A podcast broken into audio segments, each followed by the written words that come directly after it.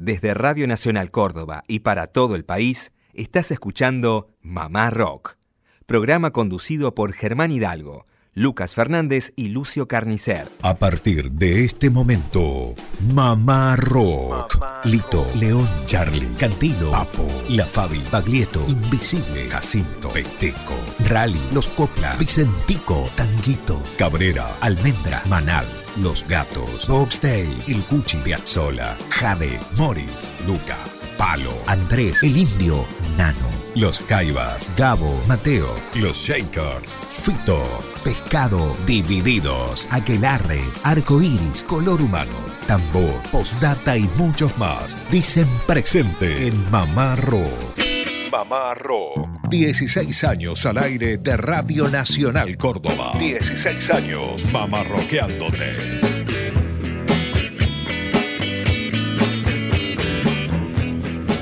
Muy buenas tardes, ¿cómo andan? Esto es Mamá Rock desde Córdoba Capital para 49 emisoras. Un placer estar a esta hora en esta larga sobremesa y en este mes ya de casi ligado al otoño. ¿Es así, Lucas? 9 de marzo de este año 2019. ¿Cómo anda? Buenas tardes. Es así, Germán. ¿Cómo le va? Buenas tardes a usted, a toda la linda audiencia que nos escucha a lo largo y a lo ancho del país, eh, a través de las 49 emisoras de Radio Nacional Argentina. Nosotros desde Córdoba, los sábados en esta emisión País, en este horario.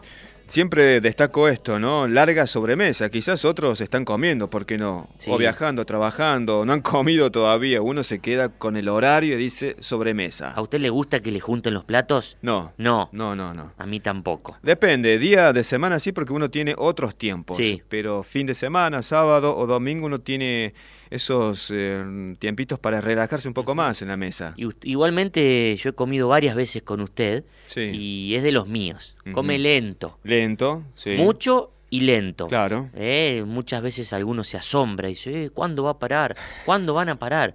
Bueno, es que uno disfruta también de, Sí. de ese momento de la comida, ¿no? Claro, y bueno, y uno queda como que es un gordo que come mucho, pero no, usted me conoce, soy re flaco. Sí, sí, sí. Y no, no, por ahí dice, ¿cómo? ¿Dónde entra tanto? ¿Y dónde entra tanto? Sí. Claro. Igualmente hace mucho deporte usted, así Sí. que también me parece que un poquito de trampa debe haber en todo eso. Bueno, ¿qué tenemos para presentar en este día sábado? Eh, fuerte abrazo para Lucio Carnicer. Sí, un abrazo grande para Lucio. Otro que le gusta la sobremesa larga Sí. eh, y la buena música, el buen vino, el buen comer. Abrazo grande para el querido Lucio. Es más de, de los pescados, él. Sí, sí, sí, gran, gran cocinero de, de pescados, es cierto. Dentro de su dieta hay pescado todas las semanas. Bueno, tenemos, como me preguntó usted, testimonios Sí. y buena música. Eh, hoy vamos a rescatar eh, la palabra de Patricia Perea. Usted me dirá, ¿quién es Patricia Perea? Bueno, para los memoriosos es la verdadera Peperina, la musa de aquella canción de Charlie García en Cerú Girán. Bueno, nos visitó, era una gran, una fiel oyente de Mamá Rock Sí. hasta sus últimos días eh, y nos visitó hace un par de años aquí en Mamá Rock.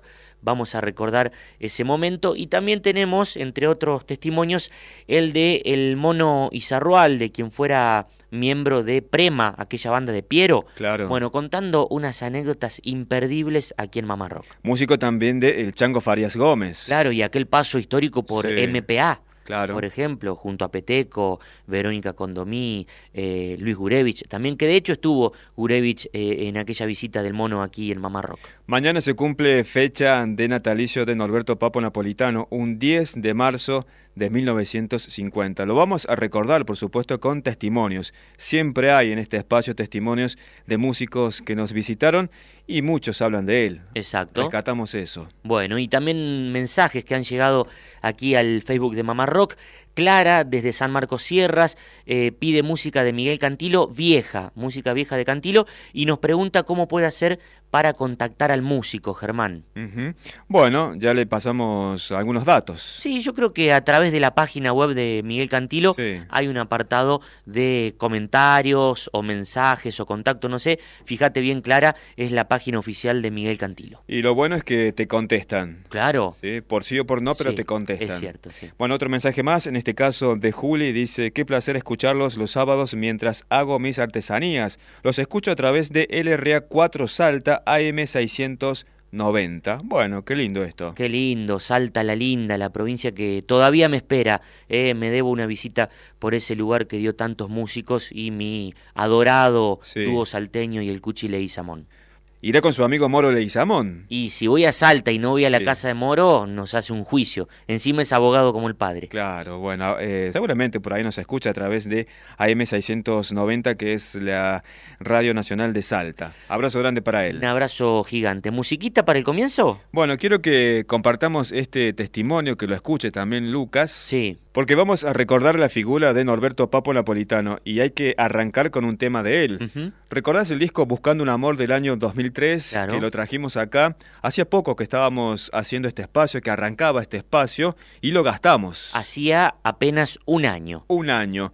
Bueno, habla acerca de una de las canciones de ese disco. Se llama Blues del Banquero quiero que escuche la historia de la canción porque está linda, la dedicatoria, porque también habla acerca de sus guitarras. ¿sí? Escuche. El blues de banquero eh, empezó con, en realidad, eh, una persona que... Este, esta historia fue de verdad. Yo tengo una hermana mayor que yo que es profesora de piano y, y puso una plata en el banco y nunca más. Entonces, viste, yo de bronca le compuse el tema al banquero. Y lo que, lo que me gusta de blues del banquero también es la parte del slide, que mm, también si hay otro tema que tiene slide, pero hay dos maneras de, afinar el slide. Hay una manera de afinar el slide con tono abierto, o sea, yo firmo la, eh, afino la guitarra en mí y le doy con el cañito todo parejo para adelante, o si no la dejo como está, en 440, afinación original, y pongo el slide donde tendría que poner el dedo pero eso es muy difícil, eso aprende con mucha práctica. A mí me salió cuando escuchaba a Mick Taylor con los Rolling Stones, que él, que él toca de esa manera. Y de manera así en tono abierto, Johnny Winter toca muy bien en, esa forma.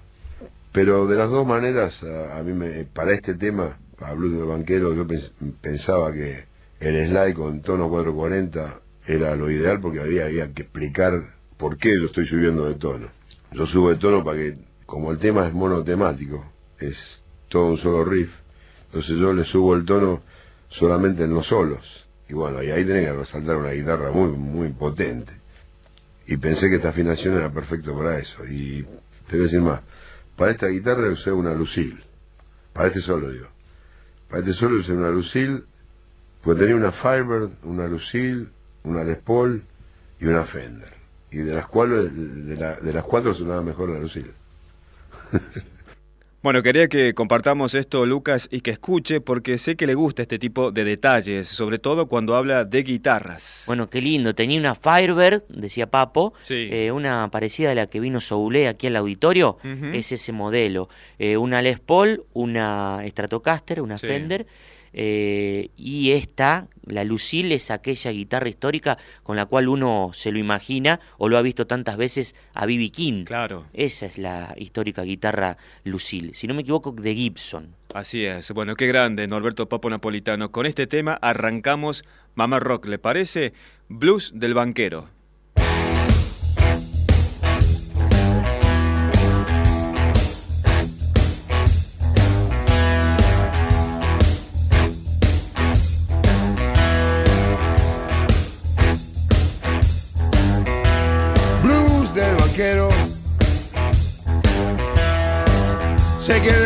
Vida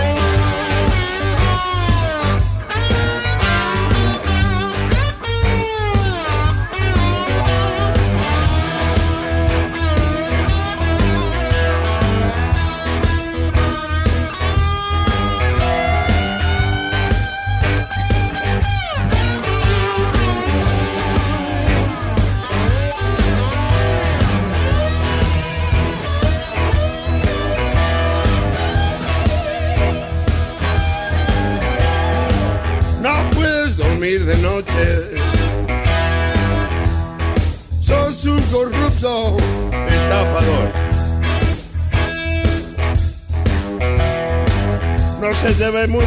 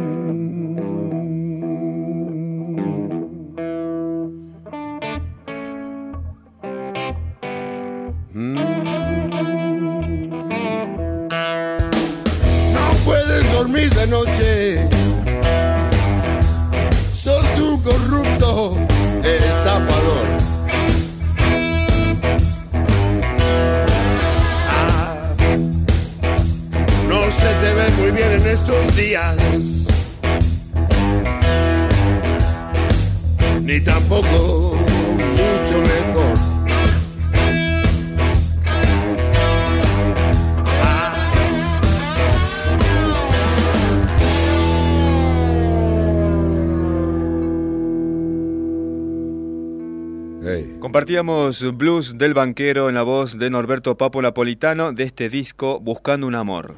Bueno, nos puede sintonizar a través de AM750 los días de la semana, eh, Radio Nacional Córdoba, y los sábados en este horario por AM870 para las 49 emisoras de Radio Nacional Argentina, Sí. la edición País de Mamá Rock. Y también, también, me soplan aquí desde la producción, eh, nos puede escuchar mm, por el canal 974 de este mm, servidor de cable, ese que va directo a la TV, Claro. el que tiene la parabólica gris, ¿me entiende? sí. Bueno, el canal 974. La budinera gris. Ese mismo.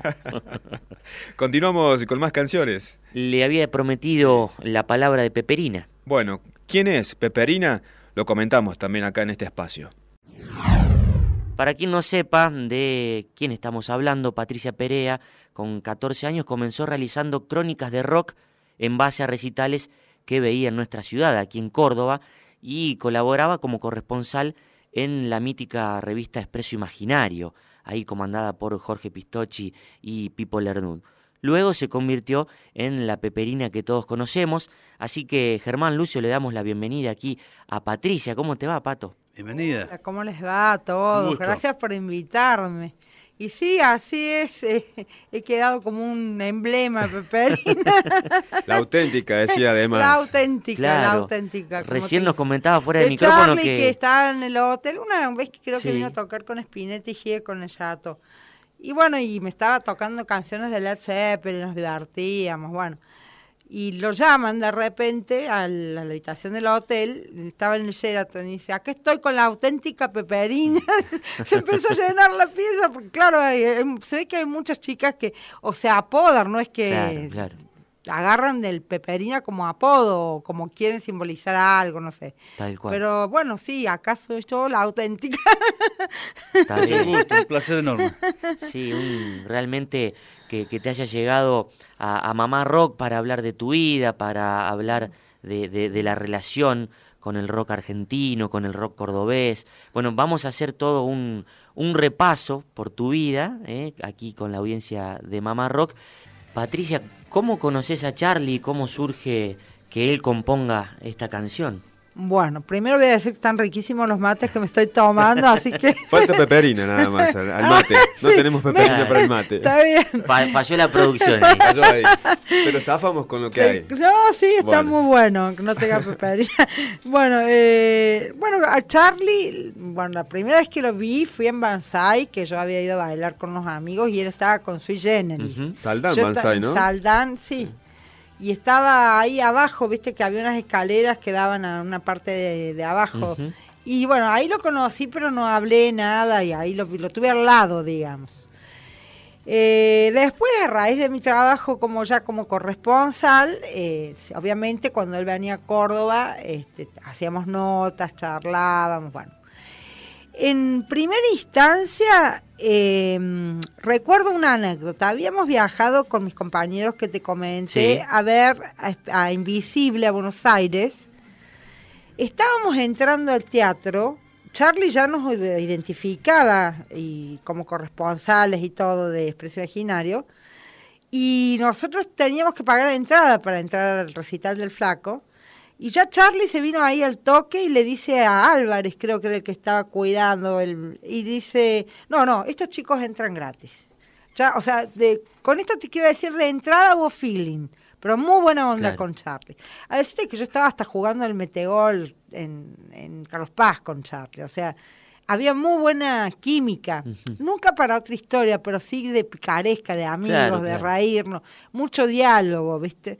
Recuerdo una vez que vino, creo que fue a Juniors, y que le hicimos un reportaje que yo lo tengo todavía a él. Él eh, le hicimos reportaje con otro locutor, Rodolfo Mignini, que también andaba fue productor también de rock, y con Graciela Godoy. Le preguntábamos, por ejemplo, él nos contaba, ahí te estoy contando mis primeras relaciones con él, ¿no? Bueno, él nos contaba que, le gustaba Fellini, había nacido su hijo y le había, o iba a nacer y le iba a poner Miguel Ángel. Nosotros le preguntábamos si era por una onda renacentista, que no, que era por el Miguel de Mafalda, nos contestaba él. Bueno, todas cosas así. Mucha charla, mucha, bueno. Este, yo he estado en el departamento de Charlie cuando María Rosa estaba embarazada. Charlie nos invitaba a comer un caballito, creo que era. Y bueno, este siempre buena onda, siempre buena onda. Eh, a Carlos Paz lo acompañaba cuando venían, ya cuando él estaba, mm, cuando estaba Nito y los desconocidos de siempre, y estaba él con la máquina de hacer pájaros. Bueno, y era Carlos Paz a la sombrilla, en un lugar donde se tocaba y no sé qué otro terminaba de tocar en la sombrilla, íbamos caminando todos hasta el otro lugar donde tocaba Charlie, pero eran 300 personas las que se juntaban. Íbamos por la calle caminando. En Carlos Paz he pasado muchos momentos con Charlie de estar en un hotel que no me acuerdo muy chiquito donde paraban que bueno, yo estar con Goro, que era el guitarrista en ese momento, y él estar amacándose con María Rosa Llorio que estaba embarazada, todas cosas así como familiares. ¿Goro sería Golo Cabotti? No, Gorosito, Ah, Gorosito. Gorosito, Rodolfo Gorosito. Gorosito Bien. tocaba en ese... Y bueno, y Nito que le pedía a una de las fans que le planchara una camisa, to- todas escenas así Claro, de... cotidianas. de- de- era de muy gira. familiar el, mi trato con ellos, no era de, periodista, eh, era un trato así como de amigos, de... Y bueno, este hasta que un te cuento la anécdota Claro. que genera el te- el nombre de Peperina, el sobrenombre de Peperina. Estaban tocando en el municipal y Charlie ya estaba mal, estaba mal, estaba pasado de vueltas, este empezó a tocar mal, gritaba, puteaba, se sacó la camisa por la, por la bragueta y la movía, bueno, empezó a hacer boludeces. Claro. Todos nos pusimos mal los de la prensa, porque nos sentimos estafados. Este, yo venía de escucharlo de tocar en Buenos Aires, en un teatro de traje, donde estabas cómodamente sentado, tocaba, tocaba todo bien, se iba, vos te ibas con, pagabas tu entrada, te ibas a tu casa. Claro.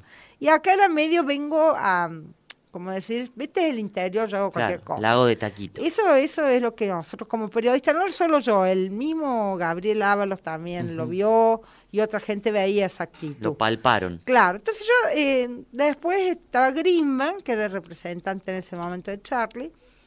Eh, bueno, después termina el recital y yo me voy a tomar un té a la cantina y me habían volado, o sea, no, no, no, no, no, no lo fui a saludar ni más. Y ellos estaban por comer un asado. Y viene el Oscarcito Feldman, que era eh, saxofonista, Claro. que también tuvo un grupo, Mus, que también fue muy bueno. Ah, con- después con Grupo Encuentro. Claro, Sí. también, claro. Y me dice, no, anda, ocupa tu lugar, anda a la mesa. Bueno, voy a ir. Y bueno, voy a la mesa y Charlie me había puesto el plato al lado, yo me senté al lado de Greenman. Estaba Mario Luna, la chica que salía con él. Estaban los cuatro Cerú, Greenman, dos directivos de Atenas y yo. Y bueno, entonces eh, yo estaba muy pegada en ese momento con los mía y con la onda mía de la autogestión, de, de, digamos, de la no economía ultracapitalista de las discográficas, de, de todo Claro. lo que se, de Hollywood, La digamos. cuestión esto- independiente. Claro, la autogestión, bueno. Entonces me dio que salió ese tema, yo le dije, ve, mira vos esto, defendiendo la actitud, y Charlie como que tomó una actitud de burla, ay, yo soy mamá de ay, yo soy papá vital, no, no, el rock es un negocio, me dijo. Y yo le dije, vos sos un payaso, le dije, Claro.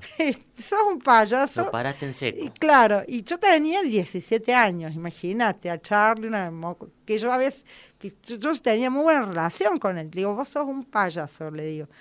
Y este, entonces medio se enojó, ¿viste? Entonces me, me dice, yo te invito a comer un asado, mira lo que me decís. Yo voy a escribir que tu recital fue una mierda, le dije. Bueno, entonces ese- ya nos tirábamos con, con, Chorizo, con, con munición pesada. con los tenedores, qué sé yo. Así que, que Greenman, intervino Mario Luna, bueno, no, vamos, vamos, me llevó a mí, y yo me fui con Greenman y Mario Luna, y Charlie se fue para otro lado, al hotel, no sé.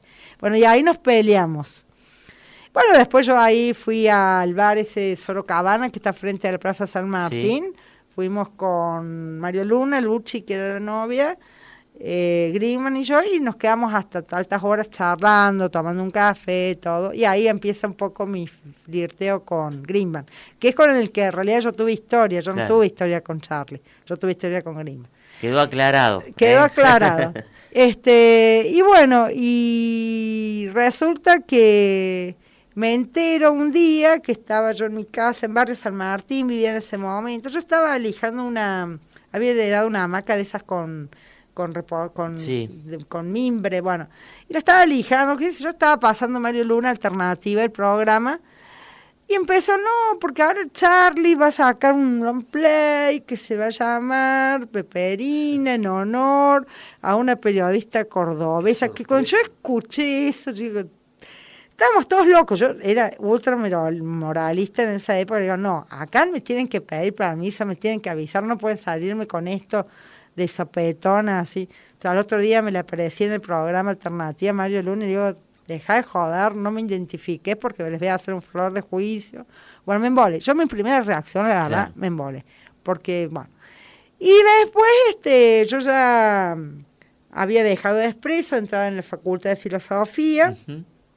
Me puse de novia con un chico que estudia psicología, que es mi compañero hasta el día de hoy.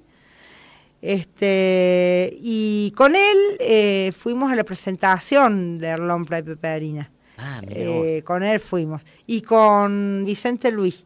Con Vicente no- Luis. Estaba también, estaba tomando la cerveza. Vicente con la novia, yo con mi novio, que habían sido compañeros del Montserrat. Mirá vos. Vicente y mi novio.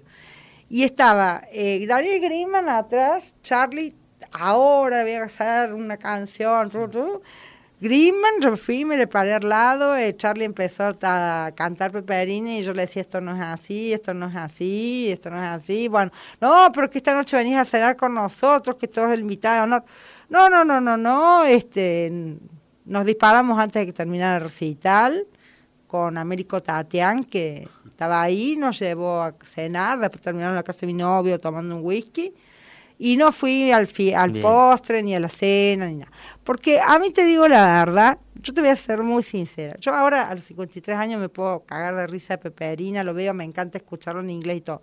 Pero que a vos, a los 18 años, en esa época, te hagan un long play con una letra tan fuerte, porque para esa época era muy fuerte, ahora es una estupidez, pero para esa época era fuerte jugar con los locales, doble con los Sí, sí, sí. Entonces yo me rayé mal, aparte me crea un poco de conflicto en mis relaciones. Claro. Me dio una fama de precoz, ¿viste? Porque yo era chica. Y viste que la gente que es famosa precozmente no, no, no le va muy bien. Porque te interfiere en una etapa de crecimiento Sí, que quizá sí. lo que menos necesitas es fama. No sé si soy Entiendo. clara. Sí, sí. Entonces, a mí toda esa fama, empezar a que gente se me saliera, me, me, me hizo mal. Por lo menos en un momento, después no, después lo asumí, me cagué de risa. Tal me cual, en ese momento de En tu ese vida. momento de mi vida me cayó mal.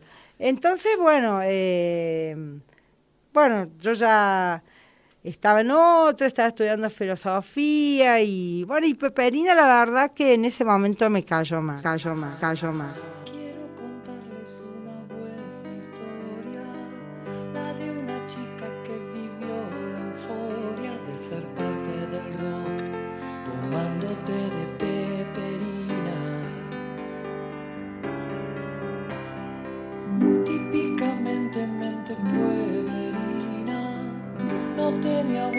Para la oficina,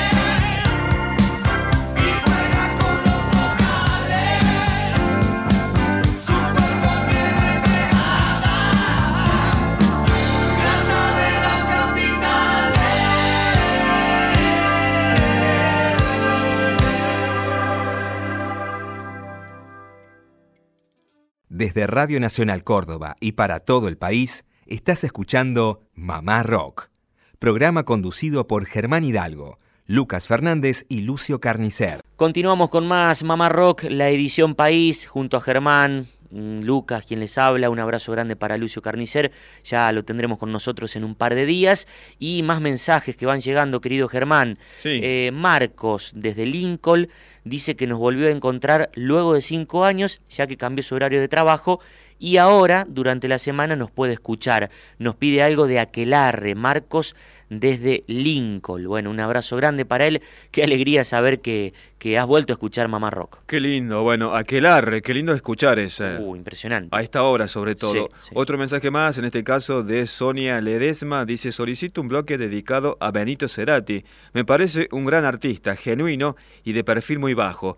Nos escucha desde Tanti, acá cerca, Sí. cerca de Capital. Bueno, eh, emocionante capítulo de Bios, la biografía de Gustavo Cerati. Sí. Digo, emocionante la participación de sus hijos, sobre todo también la de Benito Cerati. Nunca lo había eh, visto así, tan eh, abierto hacia Sí. el público, tan, bueno, tan humano, ¿verdad? Lo que cuenta de su padre es impresionante. Bueno, Sonia, por supuesto que preparamos un bloque dedicado a Benito a algún otro sábado. Con Claro. placer será. Con gusto. Y ahora lo prometido, vamos a continuar con este homenaje, este recordatorio a Norberto Papo Napolitano. Mañana el Carpo estaría cumpliendo años y muchos artistas que han pasado por Mamá Rock lo recuerdan. En este caso, Bob Serafín. Claro, porque habla acerca de un tema que le dedicó y que grabó, que se llama El hombre de la guitarra. Esta entrevista es del año 2011 y para destacar rápidamente, Lucas, en esta parte de la nota, Bob añoraba una juntada de riff, Mira vos, algo que luego sucedió, pero que no fue invitado él. sin él.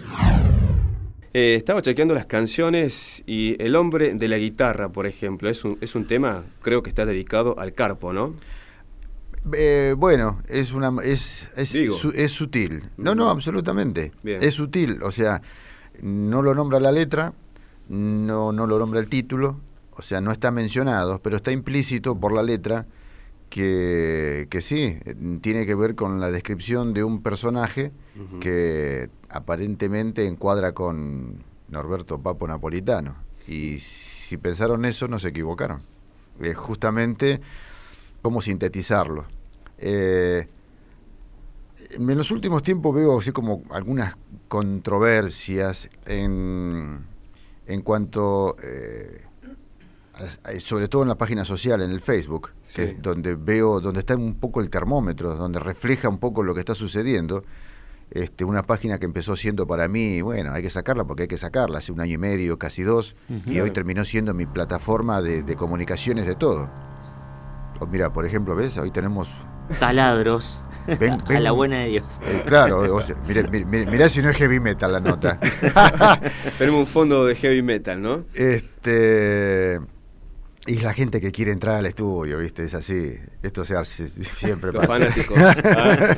Sí, como se sabe, la radio está en reparaciones y constantemente durante toda la programación se escuchan estos ruidos de fondo. Musicalizamos cada nota o cada, cada uno de los locutores con un taladro siempre de fondo Claro. o un martillo electrónico. Pero bueno, seguimos con esta charla. Lo van a extrañar, ¿eh? Lo vamos a extrañar. Ah. Acá, ojalá que para fines de septiembre ya est- estemos con todos los arreglos completos.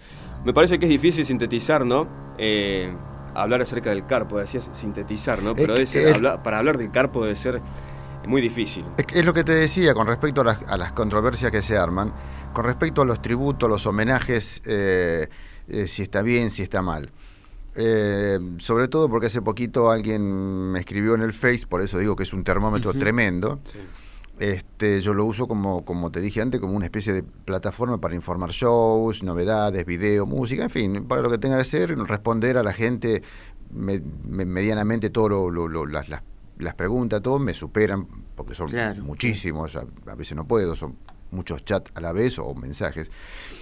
Y me escribió una persona porque había visto una carta este, publicada en internet en donde se, se hablaba acerca de si Riff tenía que volver o no tenía que volver, si estaba bien, si estaba mal, si era lógico, si no era lógico, que su formación original ya no está más y qué sé yo. Y se arman todo ese tipo de controversia. Y a lo que yo apunto es que yo creo y opino que no estaría para nada mal que Riff eh, pueda rodar. Yo no sé si para quedarse eternamente, eh, pero sí eh, poder darle a la gente, como algunos me dicen, ese golpe final, que es una, una frase un poco parafraseada de la pantalla del mundo nuevo. Este, y eso me parece, a mí me parece bárbaro, hasta divertido, lindo. Y, y implícitamente eh, lo estamos homenajeando a Papo. Claro. Pero no como dice, y bueno, en todo caso les- le haríamos un homenaje a Riff. Digo, eh, no, no pueden los Riff hacerle un homenaje a Riff. Eh, para eso lo hago yo, entonces. Claro. O lo hace Viticus o lo hace Peyronel, que en def- definitiva tocan parte de, de algunos temas también. Este, eh, yo creo que Riff, si en el caso hipotéticamente si vuelve, volvería como Riff A tocar. a tocar. Claro. Eh, lamentablemente el Carpo no está por, Claro. una, por un desgraciado suceso. Eh, pero nosotros, que cada uno de Riff tomó una personalidad, eso es Riff. Cada uno de nosotros es Riff. Y como más de una vez me dicen los chicos a dónde voy, che, vos, Riff se junta, loco, lo pueden hacer. Por eso digo, lo que la gente realmente manifiesta es otra cosa. Y sería lindo, y la verdad, nostalgioso, hasta a más de uno se le va a piantar una lágrima, me incluyo, Claro. este, eh, pero hay que desprejuiciarse de quién es el cuarto integrante. Claro. ¿Qué importa? Si estamos hablando de Riff, no importa el cuarto integrante. O sea, si se tiene que dar, se verá a su debido momento. Pero sería muy lindo porque aparte una generación de chicos que lamentablemente no han tenido la suerte de verlo. Los últimos seis años, imagínate que el que tenía 14, 15, hoy está en condiciones de ver rock and roll a pleno. Vos sabés Claro. que hace poco dialogábamos con el negro Alejandro Medina y nos contaba lo que fue la experiencia, ya que hablamos, por ejemplo, esto de, de- de una supuesta vuelta de riff, lo que fue la experiencia con Junior Castelo, él, y convocar al Chizo Napoli para hacer un par de shows con Aeroblues. ¿eh? Sí, Es raro eso. Mm. A, eh, a mí no me parece mal, es raro. Es raro, ¿por qué te digo esto? Eh, yo al Negro Medina lo quiero mucho, eh, realmente es- ha, ha sido, he tenido el honor que sea mi invitado Claro, claro. en los años 90 en Mar del Plata, yo tenía una banda, o sea que eh, tuve el honor y la suerte de yo ser asistente de Aeroblues, así que ojo al piojo. He ido con ellos en, en- en- de, de- de- de giras. De giras, en, sí. eh, con, no estaba Junior en ese momento, estaba Gonzalo Farrugia, Sí. que lamentablemente también El uruguayo. el uruguayo, Sí. que también toqué con Gonzalo en Uruguay una vez que fui. Bueno, hoy Gonzalo también ya no lo tenemos. Este, y en el caso de este Aeroblues, lamentablemente, excepto nosotros, los grandes, los que no lo conoce nadie. O sea, excepto la gente que, que- que estudia el Claro, rock, que se preocupa. O sea, hay una... la- Con un solo disco editado. Claro, Claro. el tema que si lo pones al chizo, y bueno, Claro. eh, eh, hay- es como que se armó una confusión. ¿Qué era Aeroblues? Si un disco nuevo del chizo o, o un grupo nuevo, y los que sabemos que eso no es así, este, mm, eh, tomamos bárbaro esta, esta reunión. Distinto sería si yo te pusiera hipotéticamente que el cuarto integrante es el chizo de Riff, porque Riff tiene vida propia hoy. Claro. Cada uno de nosotros tenemos vida propia hoy, en mayor o en menor medida, no importa, pero cada uno de nosotros tenemos vida propia. Entonces, eh, ahí, ahí cambian un poco los roles. Está bien.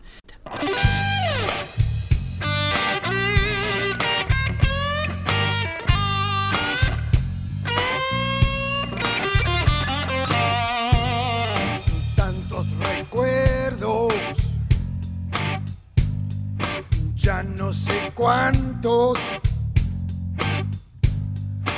en los caminos, y ellos están. Quedaron marcas que ni el tiempo podrá borrar.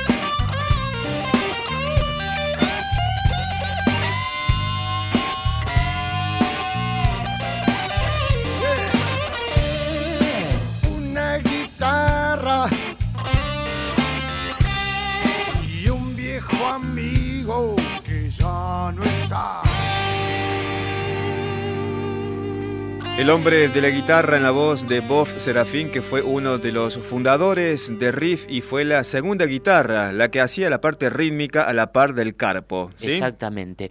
Bueno, más mensajes que llegan aquí al Facebook de Mamá Rock. Nicolás eh, dice que junto al programa de Miguel Grimberg se da unas panzadas de buen rock. Eh, bueno, qué, qué- qué lindo ahí que nos pongas eh, en ese pedestal, querido Nico.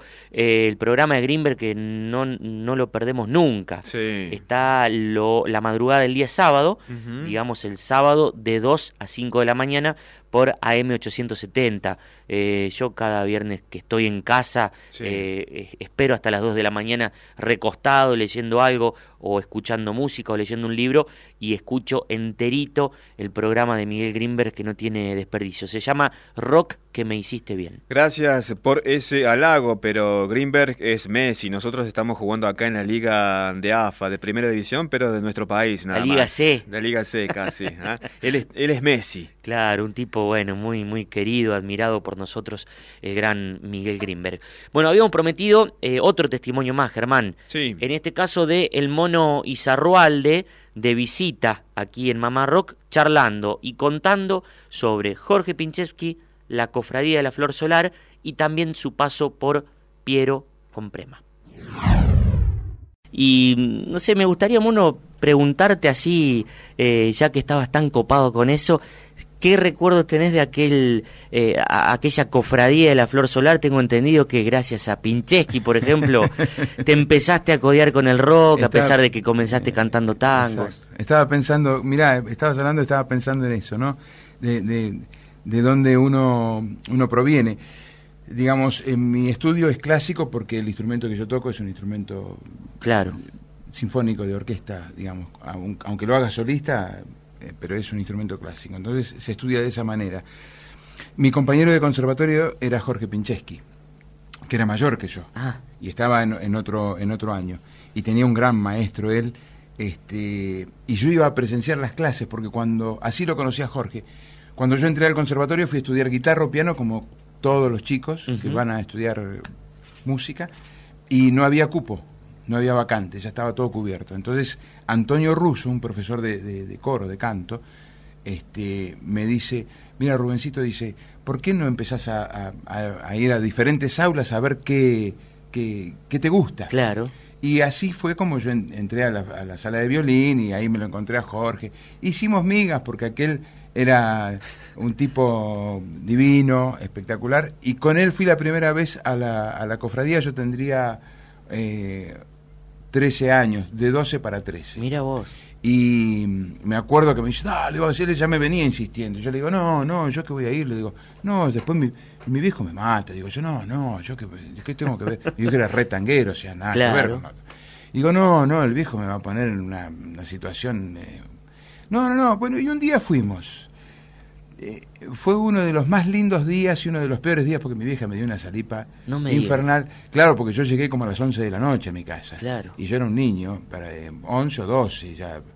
Cuando se hizo de noche yo estaba recostado contra una pared escuchando el volumen de los Fonum, de los equipos Fonum, Claro. que aparecían así, y este y la cofradía tocando para mí, porque era un ensayo y yo estaba ahí delante de esos equipos. Así que esto debe haber empezado a las 4 de la tarde, 5 de la tarde, y cuando se hizo de noche yo ni me di cuenta, Claro. el tiempo pasó, Copadísimo. y yo, y yo estaba realmente, eh, eh, digamos, absorbido por eso que sucedía, ¿no? De algún modo. Me metí dentro de esa cosa. Ahí me empezaron a gustar ya otras cosas y ya armé un grupo que se llamaba eh, Transición, que tenía que ver con nuestra edad, 14, Claro. 15 años, eh, Sol de Papel, eh, que eran esas cosas que cuando uno se enamora y la piba después se desenamora, o la piba se enamora y después vos te desenamorás, y eran esas cosas. Eh, este, y fuimos haciendo eso hasta que yo escuché por primera vez en el teatro argentino, que yo hacía práctica de orquesta, este, iba como quinta flauta y flautín, este, eh, va por primera vez Mujeres Argentinas al teatro argentino. De Luna y Ramírez. Exactamente, con la señora Mercedes Sosa y con todo, y ahí lo con, bueno, ahí conocí a varios personajes y entre ellos a un amigo de- que tengo hoy en día, un, un gran compañero de ruta, un, un amigo así del alma, como es Jaime Torres. Entonces, este, eh, bueno, ahí fue un vuelco más, digamos, porque yo había entrado en el, en ese mundo del rock y luego, luego empezó a la cuestión folclórica que yo no era muy del palo, sí escuchaba cosas, ya había escuchado los Huancahuá, porque mi viejo no era un tipo cerrado, pero más o menos, digamos, a él le gustaba el Cerrado, tango, pero no tanto. pero no- cerrado, pero no tanto. Y este y bueno, lo del rock me dejó una huella muy grande porque eh, mis amigos desde aquel entonces son Alejandro Medina, eh, Luis, eh, eh, Charlie que iba a ese lugar. Cubero. Eh, Cubero Díaz es un hermano. Claro, Como Miguel Cantilo. claro, claro. Miguel, y como Miguel Abuelo. Miguel Miguel, Abuelo. era mi hermano, de, o sea, andábamos juntos para un montón de lados. Yo era el, yo era el, el- el pibe, el, que, Che, vamos para acá. No, bueno, y vamos, ya iba. Entonces, este, para mí era, era un flash, era un flash muy importante. Y luego de- después meterme en el, en el mundillo del rock desde otro lado, porque cuando yo hice realmente rock eh, a nivel profesional, eh, fue una banda, la, de- la del Tano Piero, Piero Prema, Prema. que no era rock. No obstante, eso fue catalogada durante dos o tres años como una de las mejores bandas de, Claro. de- de rock. Eh, ahí tuve la fortuna de, de- de conocerlo a Luis. Más, tocamos en barro. Tocamos en, en barro, claro. Este disco, por ejemplo. Sí. Bueno, pero esto que, pero ustedes hacen historia de todas estas cosas. Un hombre Eh, común. La gente eh, de la radio se va a dar cuenta que yo tengo Este muchos grabado años. Este acá, ¿no? Ese acá. Ese es el primer disco donde Este- yo grabé. Claro, este es el primer disco donde Luis grabó. mira. Este, Ah, no, ah, no, ese. acá. Este. Este, a ver. Es el primer disco que yo entré Mirá, a un estudio. de Canto a la ternura. A un estudio de grabación. Sí, y- canto la ternura es. Mirá vos, qué bárbaro. Bueno, ya que estamos hablando de Piero, Prema, ¿quieren que compartamos algo, Lucio? Vamos, sí, vamos. Eh, eh, para vos y yo, ya que lo nombrabas a Miguelito Cantil, un tema que comparte con el Tano Piero. Aquí está Luis Gurevich, está el mono Isaurralde, junto a Piero Prema, en obra, si no me equivoco. En obras, a ver, sí. a ver qué es esto, a ver.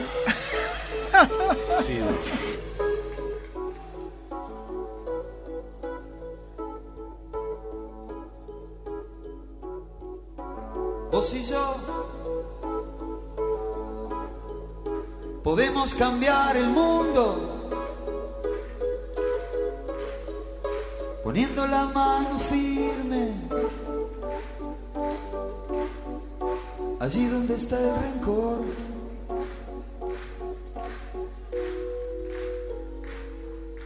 Poniendo tranquilidad donde la violencia confunde. Vos y yo, poniendo la actividad donde el ocio pudre. Mi sentimiento, mi amor, sentimiento. En cada cosa que va, sentimiento intensidad de vivir cada momento. ¿Quién da más? La gente va por la calle, transida de su rutina, soñando los pensamientos, con los ojos bien abiertos, pero sin sentimiento. Sin sentimiento. Sin sentimiento.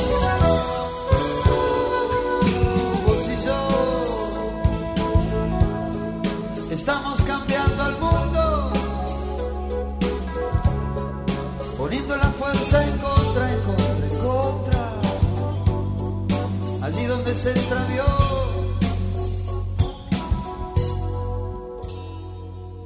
Pasando de la mentira que venden los mercaderes pasando pero sintiendo mi amor. Vos y yo abriendo la puerta nueva de otra costumbre. Sentimiento, mi amor, mi amor, mi amor, el sentimiento en cada cosa que va. Sentimiento intensidad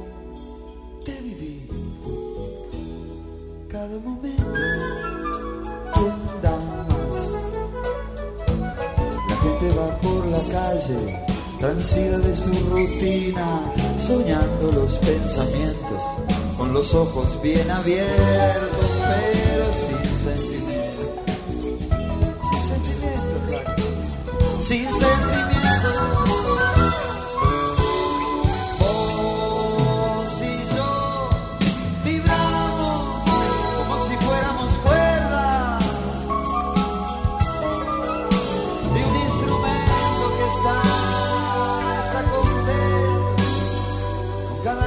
Bueno, Lucas, nos estamos despidiendo. Fue un placer, como siempre, destacamos y lo decimos. Y gracias a los oyentes por estar cada día sábado sintonizando este espacio. Gracias por el aguante, por el empuje, que pasen un buen fin de semana. Desde Radio Nacional Córdoba y para todo el país, escuchaste Mamá Rock, programa conducido por Germán Hidalgo, Lucas Fernández y Lucio Carnicer.